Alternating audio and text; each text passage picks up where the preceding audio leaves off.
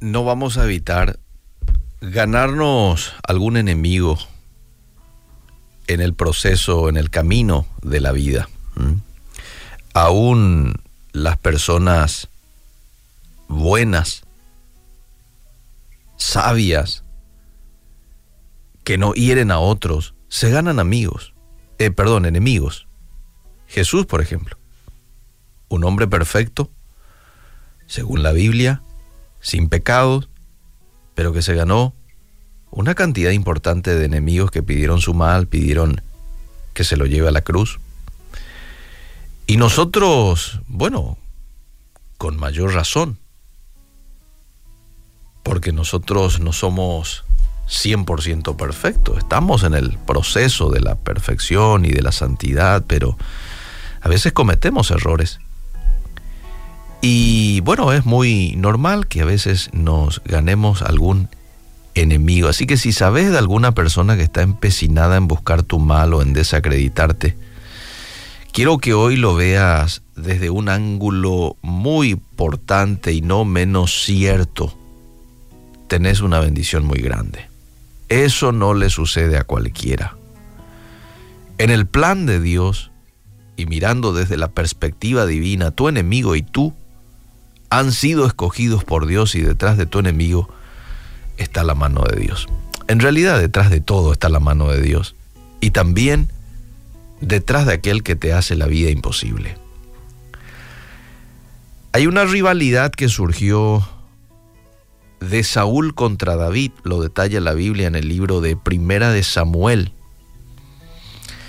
Pero esa rivalidad que surge del rey Saúl contra David fue lo mejor que le pudo pasar a David. Dios le hizo un favor a David. Usó a Saúl para mantener a David huyendo por los montes donde aprendió cosas muy importantes. Aprendió a ser sensible a la voz del Espíritu Santo. Aprendió acerca del perdón total entonces podemos decir de que Saúl fue el pasaporte para un mayor acercamiento de David a Dios. Muchas veces, amable oyente, tu enemigo será el pasaporte para que vos tengas un mayor acercamiento a Dios.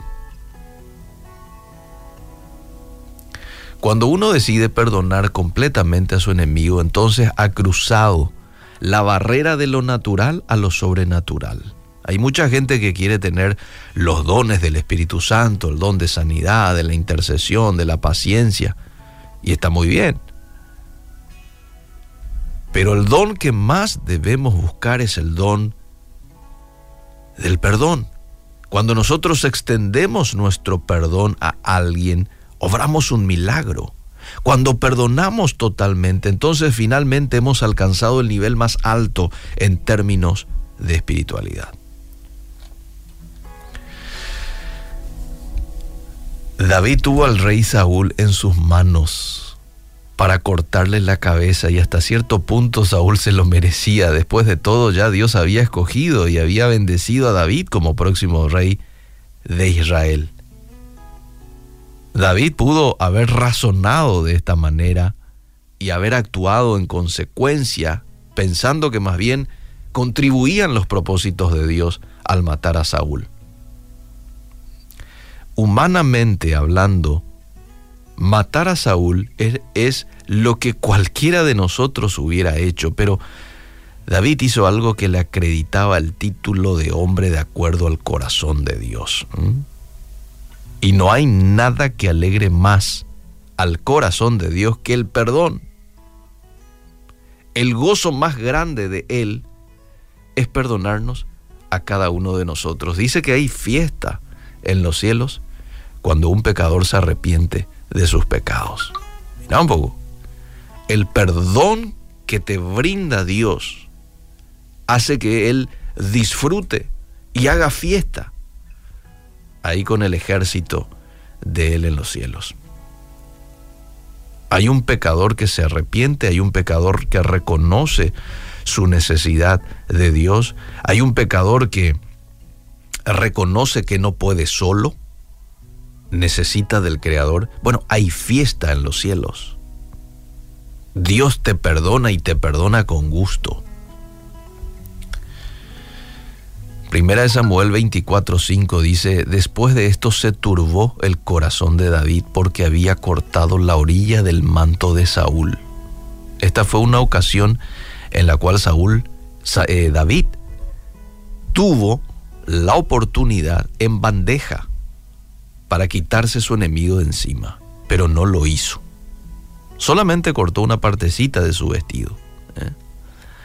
una partecita de su manto pero dice que esa partecita que cortó, a David lo entristeció y se turbó, porque cortó esa orillita del manto de Saúl. Qué respeto al siervo de Dios, qué respeto al ungido de Dios nos muestra David en esta historia.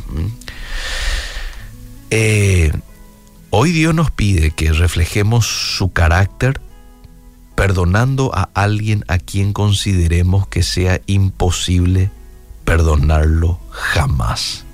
Te pregunto, ¿hoy podés cruzar la barrera de lo natural a lo sobrenatural? Y cuesta, hermanos, me dirá alguien. Vos no sabés lo que me hizo fulanito fulanita de tal, no, no sé lo que te hizo. No estoy en tus zapatos, probablemente pero Dios sí.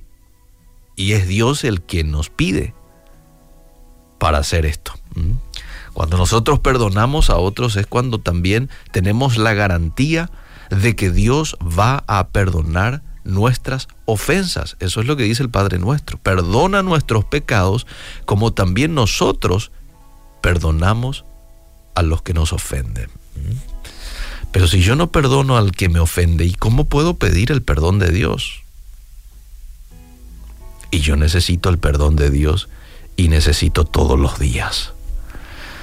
Así que hoy en fe, si tenés que cerrar los ojos, bueno, cerrar los ojos y dar el paso importante y de obediencia que va a marcar un hito, un antes y un después en tu vida, el de perdonar a tu ofensor. Perdonar a tu ofensor.